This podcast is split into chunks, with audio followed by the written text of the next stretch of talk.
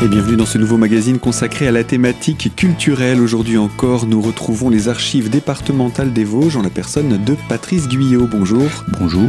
Je rappelle que vous êtes relieur au sein des ateliers de reliure et restauration des archives départementales. Et euh, avec vous, nous avons commencé à présenter euh, votre activité au sein des archives. On a précisé dans quel cadre vous êtes amené à faire ces reliures. Et maintenant, eh bien, je vous propose qu'on puisse entrer dans le vif du sujet et parler de reliure. Euh, qu'est-ce qu'on entend par reliure? Vous recevez des directives, il y a tel document qui doit ressortir en ouvrage de manière à ce qu'il soit consultable non plus en tant que petit cahier, je ne sais pas si c'est le bon terme, mais euh, en termes de livre. Oui, donc euh, effectivement, donc le, mot reliure veut bien dire ce qu'il veut dire. Euh, liure, on va lier ensemble des feuilles de papier qui sont pliées sous forme de cahier, donc composées de entre 4, 8, plus rarement 16 feuillets. Euh, ces cahiers, euh, donc après restauration éventuelle si nécessaire, euh, vont être traités en placure, c'est-à-dire qu'on va faire les petites réparations s'il n'y avait pas eu une vraie restauration à faire. Et après un, collationnement qui, est la, la vérification qu'on va faire de la bonne, de l'intégrité d'abord de l'ouvrage, et surtout de, du bon ordre de ces feuillets, puisqu'ensuite on va les coudre ensemble et, les coller, et leur adjoindre tout, tout ce qui va être décrit plus, plus avant. Euh, donc voilà, le, le premier travail du relieur, c'est vérifier que le livre est complet et qu'il est dans le bon ordre, et ça peut faire sourire, mais que tout est dans le bon sens. Ça peut arriver, d'autant, d'autant plus si on a fait du travail feuille à feuille pour la restauration ou la réparation ou des montages de gravure ou des choses, euh, voilà. Mais vous voulez dire qu'il ne faudrait pas avoir malencontreusement tourné un document qui fait qu'in fine il serait retourné par rapport à l'original? Parce que quand vous le recevez, il est dans le bon sens. C'est pas que au départ vous avez reçu quelque chose à l'envers. Ah non non oui oui c'est-à-dire que le travail qu'on a fait euh, en amont éventuelle restauration, hmm. nettoyage, euh, petite restauration et mise en forme peut, euh, il, peut être euh, advenu qu'on ait inversé un feuillet, retourné une image. Hmm. Voilà. Donc le, le premier travail, c'est le collationnement, c'est cette vérification. Ça permettra d'éviter aussi peut-être quelques heures de travail pour tout démonter, tout refaire. Alors, à savoir que, on en parlait euh, il y a quelques minutes, euh, tous les matériaux qu'on utilise sont irréversibles. C'est-à-dire que euh, on peut toujours, dans l'absolu, hein, on peut toujours revenir en arrière. Alors pour deux raisons. Si on constatait un défaut ou un, un, problème. Et l'autre raison, c'est que on peut imaginer que d'ici quelques temps, alors quand je parle de temps, c'est euh, les deux métiers reliure et restauration sont en constante évolution technique. Il pourrait s'avérer que les techniques qu'on a mis en œuvre aujourd'hui ne seront plus euh, acceptables ou, ou, ou qu'on en ait découvert de meilleurs dans 20 ans, dans 30 ans. Il faut donc qu'on soit sûr de pouvoir démonter notre travail soit pour l'améliorer avec une nouvelle technique, soit pour en corriger des effets qu'on aura constatés ultérieurement comme néfastes. Aujourd'hui, on a une connaissance d'école qui n'est pas celle qu'on aura dans 50 ans. Tous nos matériaux, toutes nos mises en œuvre sont réversibles, dites réversibles, donc démontables pour en refaire euh, une nouvelle. Donc ça veut dire que en aucun cas euh, vous n'allez prendre le risque d'aggraver la situation d'un document, ni de faire quelque chose qui fait qu'à l'avenir, on ne pourra pas revenir en arrière comme ça, a pu être fait euh, auparavant. J'imagine que vous avez, vous avez entre les mains des documents qui ont été restaurés, mais dont la restauration n'est pas euh, réversible. C'est tout à fait ça. Il y, a, il y a, eu des techniques utilisées. Il y a eu dernièrement, il y a eu une grosse évolution. On fait beaucoup plus le patrimoine, le traitement du patrimoine a subi des grands progrès. Euh, c'est, je dirais, ces ces 30 dernières années avec euh, pas mal de, de, découvertes. On a utilisé à une époque des matériaux synthétiques, euh, un tissé, des choses comme ça, euh, qui se collaient à chaud. Euh, je prends l'exemple. Hein, bon, déjà du mettre en œuvre du matériel synthétique chimiquement, c'était pas très très neutre.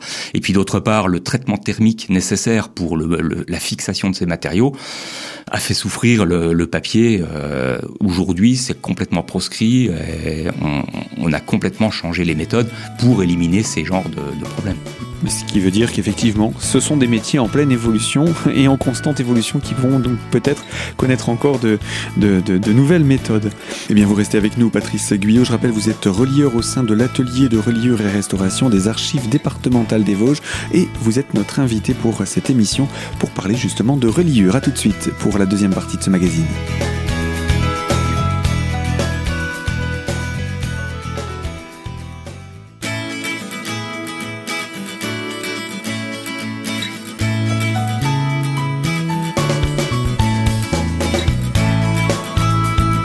Partie de notre magazine culturel consacré aux reliures au sein des archives départementales des Vosges et en compagnie de Patrice Guyot, relieur de l'atelier reliure et restauration. Alors, euh, pour faire une reliure, il y a d'abord la placure que nous avons faite, puis euh, ce collationnement pour s'assurer que le document euh, que l'on va relier soit bien dans le bon ordre et dans le bon sens. Ensuite. Voilà, donc à partir de là, on a donc ce qu'on appellera le corps d'ouvrage, c'est-à-dire que voilà, on a l'ensemble des, feuilles du livre. On va alors adjoindre euh, deux cahiers supplémentaires qu'on appelle les cahiers de garde. Alors ce sont des feuilles euh, blanches de, qualité solide parce qu'elles vont être destinées à protéger le, début et la fin de l'ouvrage. Donc ces deux cahiers supplémentaires vont être cousus pour celui du début euh, euh, en premier. On va coudre ensuite tous les cahiers euh, de l'ouvrage les uns au-dessus des autres avec du fil et une aiguille à la main. Ça, c'est un travail qui est vraiment, voilà, vraiment manuel au, sens oui, artisanal. artisanal. Donc voilà, on prend du fil et une aiguille, on va coudre les cahiers. À la fin, on termine par le dernier cahier de garde. Et donc tout ce travail euh, se fait sur un appareil qu'on appelle le cousoir. C'est un simple châssis en, en bois euh, avec une barre transversale sur laquelle on fixe des rubans. Hein. Donc tous ces cahiers sont cousus avec le fil et l'aiguille sur trois ou quatre rubans euh, d'à peu près 2 cm de large pour la plupart des ouvrages. Donc les, les, les rubans ils sont placés dans l'axe en gros de, de l'ensemble de la couverture, mais ils, ce sont des bandes fines en fait, et des rubans, on sait quelle matière comme, que vous utilisez? Alors ça peut être du chanvre ou du lin. Nous on travaille avec du lin. Euh, pourquoi plutôt résistant? Pourquoi des rubans Alors, des rubans parce que c'est beaucoup plus solide. On pourrait coudre sur des ficelles, mhm. mais euh, le ruban est plus résistant et le fait qu'il soit plat, en général, il fait 2 cm de large sur je dirais un tiers de millimètre d'épaisseur. Euh, ça nous permet de les noyer dans, dans les épaisseurs des travaux qu'on va faire sur le dos et dans les plats de couverture sans problème. Ça permet... de faire disparaître, entre guillemets, que ça reste élégant. Voilà, exactement. Là, on a un livre, il faut que ça ait euh, un aspect. Euh, vous avez les, les, couvertures sont lisses, plates, mais en fait à l'intérieur, il y a toute une structure qui va être construite pendant la reliure. Alors, donc, on amène le, le, le premier cahier donc de, de, de, couverture, de, protection, comment vous l'avez dit, de garde hein Oui, le premier cahier, de, garde. Et donc, euh, combien il va y avoir de, passages? Parce que si, si, vous mettez trois rubans, j'imagine donc un premier passage à l'intérieur, on passe derrière le ruban. Voilà. on, revient à l'intérieur du cahier. On, entre chaque ruban, on vient à l'intérieur du cahier. Euh, arrivé au, au bout du, de la longueur du, du, cahier, euh, de la longueur du pli du cahier. On va faire une sortie avec l'aiguille sur le dos et on va faire un, demi-nœud. Donc un demi-nœud, c'est un nœud qui ne tient pas en soi, mais qui va tenir par empilage euh, des nœuds les uns au-dessus des autres. Un demi-nœud qui s'appelle le nœud de chaînette. Donc il y en aura un euh, dans la partie haute du livre qui s'appelle la tête, la partie basse s'appelant le pied. C'est assez naturel comme appellation. Et compréhensible par tout le monde. Voilà. Et donc les cahiers vont être présentés les uns au-dessus des autres et, le fil qui va de bas en haut du livre dans le premier cahier va aller de haut en bas euh, en fait, on va euh, zigzaguer de cahier en cahier en montant au fur et à mesure de la pose des cahiers pour obtenir euh, donc cette reliure de tous les cahiers du livre.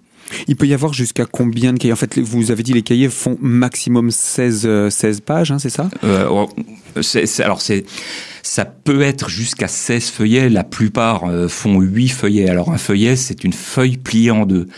Voilà, donc euh, donc 8 feuillets, ça équivaut à 16 pages en fait. Si, on regarde euh, dans, dans l'ensemble des, du, corpus des livres existants, euh, il s'avère que euh, les livres qui font 300-400 pages, ils vont avoir entre, entre 20, 25, on va être entre 20 et 30 cahiers pour un tome, pour un livre.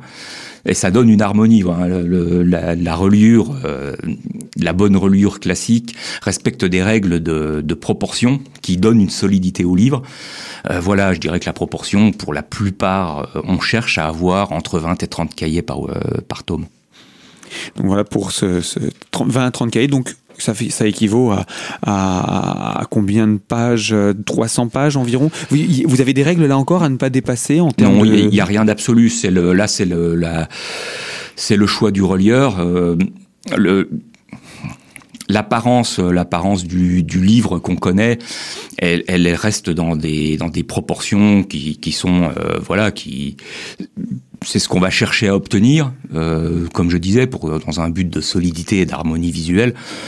Euh, il s'avère que les livres sont conçus euh, plus ou moins dès le départ. On est, c'est toute une règle de entre le entre le l'auteur, euh, l'imprimeur, tout dans toute la chaîne de d'édition du livre, on respecte ces règles-là. C'est voilà, il y a un, je dirais une règle tacite. Mmh. Donc voilà, en tout cas pour cet aspect-là. Euh, la couture se poursuit au fur et à mesure de, l'ensemble de ces cahiers. C'est un travail qui prend combien de temps puisqu'il est complètement manuel hein? Les différentes étapes sont majoritairement manuelles d'ailleurs dans, votre travail de reliure. Alors c'est très variable, hein, parce que si, si, on a un livre qui est fait avec des papiers de bonne qualité, euh, le travail va se faire relativement vite. Alors on va dire euh, de, on va dire 1h30, une, oui, plus ou moins 1h30. Euh, dès qu'on a des, des, livres anciens qui ont été démontés, restaurés, euh, il y a une fragilité qui est due à l'âge. Euh, là, on va, on va avoir à faire beaucoup plus attention à nos passages à travers le papier, qui est quand même un matériau qui reste fragile, surtout quand il est ancien. ça augmentera un peu le travail on va être, euh, on va arriver à 2 heures, 2 heures et demie, mais c'est très très variable. Hein. C'est juste un ordre d'idée. Mhm. ça, ça, nous donne justement cet ordre d'idée, puisque au fur et à mesure, on, saura combien de temps il faut pour euh, faire une reliure, reliure d'art, hein, on le rappelle. Vous restez avec nous, Patrice Guyot. Je rappelle que vous êtes relieur au sein de l'atelier de restauration et de reliure des archives départementales des Vosges. Nous en sommes juste au début de ce travail de reliure. Il y a encore beaucoup d'étapes à présenter, et je pense qu'on manquera de temps aujourd'hui pour euh, tout dire. Mais enfin, on va se retrouver en tout cas déjà pour la troisième partie de ce magazine et poursuivre dans cette étape de reliure. À tout de suite.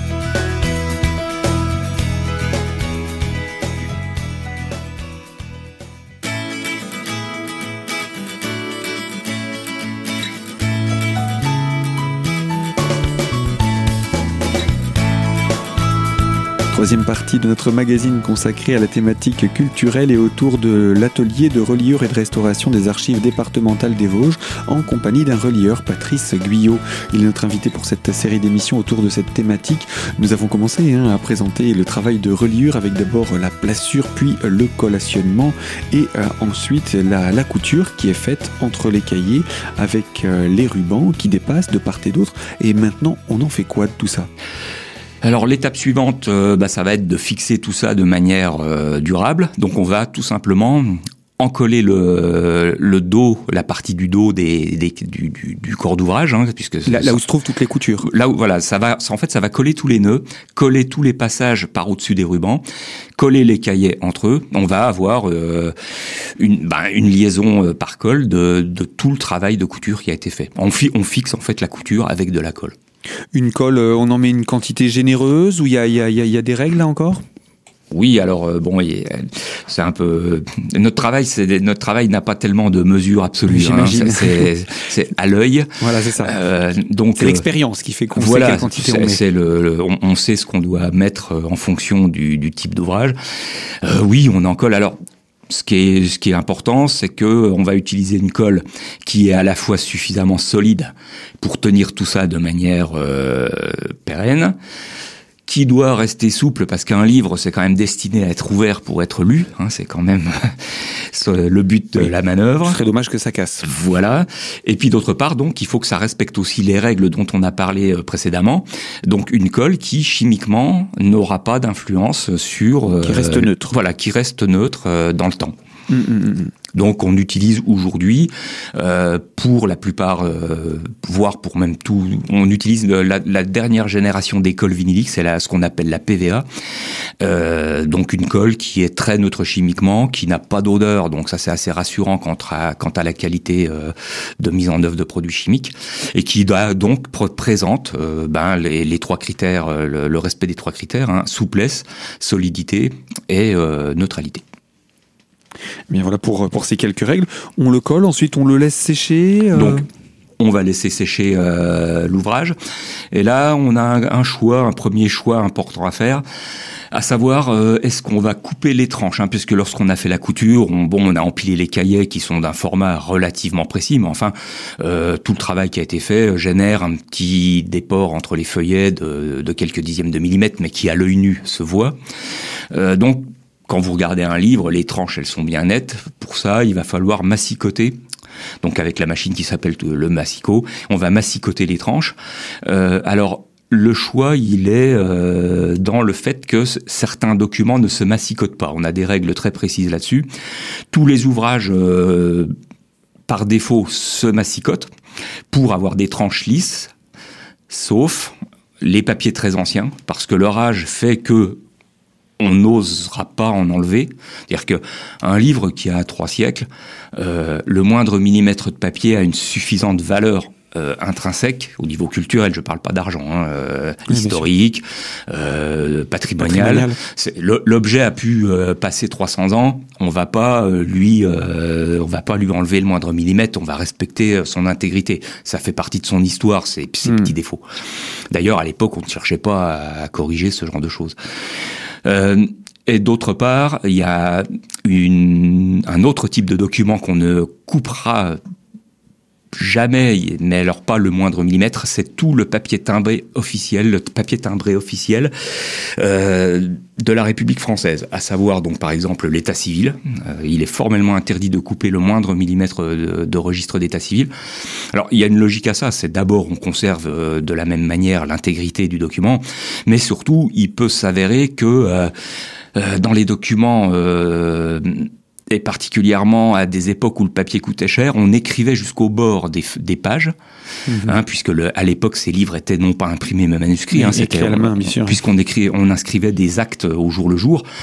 Euh, couper un millimètre, ça peut couper un S, couper un T au bout d'un mot. Ça peut changer l'identité euh, de la personne euh, qui est concernée par l'acte. Et donc, la logique veut qu'on ne touche surtout pas au, format du, du document. Donc l'état civil on ne touche pas. Donc voilà. Euh, Et surtout tout ce qui est, vous disiez, des papiers timbrés, hein, papier timbré. Il a, quelle est sa, euh, spécificité c'est surtout un papier filigrané officiel. Filigrané, voilà. Très longtemps et même jusqu'à aujourd'hui, la République française, pour l'enregistrement de ses actes, donc de l'État, je parle de l'État civil puisque c'est ce qu'on traite, euh, produit un papier. Il y a une seule, euh, c'est une imprimerie qui s'appelle l'ITVS, hein, l'imprimerie des, timbres et valeurs françaises, produit un papier euh, au filigrane de la République française, qui est daté d'ailleurs. Et donc voilà, ce papier est un papier officiel auquel euh, il est interdit d'attenter à l'intégrité. Donc ça, c'est c'est votre travail de, de, de savoir les, les, distinguer entre un papier qui est euh, filigrané, un, un papier qui ne l'est pas. Mais je pense que c'est le document en général qu'on vous donne, vous, vous, vous, le savez. Oui, on a une règle très précise.